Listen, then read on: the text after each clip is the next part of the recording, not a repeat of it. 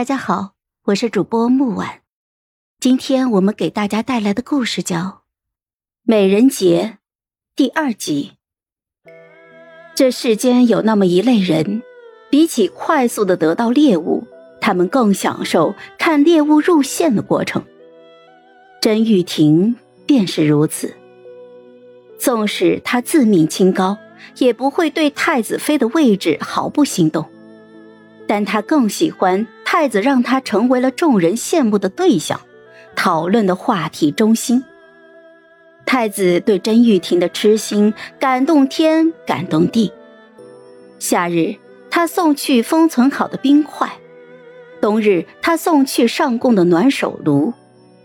礼品，甄玉婷是悉数收下，却始终对太子是客气疏离，仿佛避嫌一般。如果没有我的出现，太子大概会因为得不到更觉得珍贵而一直做舔狗。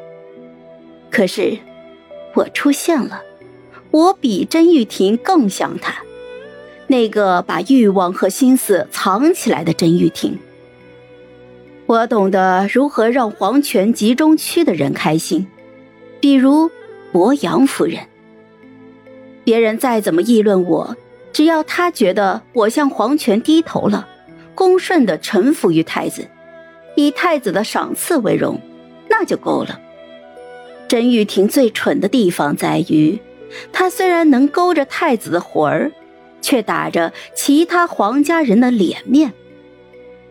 那日之后，有了博阳夫人坐镇，谁也不敢乱嚼舌根了，而我则成了京城里各家宴会上。争相邀请的人，无论马球投壶还是诗会插花，我都能完美的应付。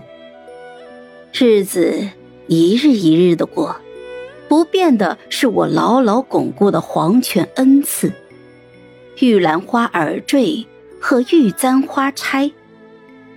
我从夏日带到了立秋，功勋视觉家女眷向皇后请安的日子。皇后看着我的穿戴，笑道：“，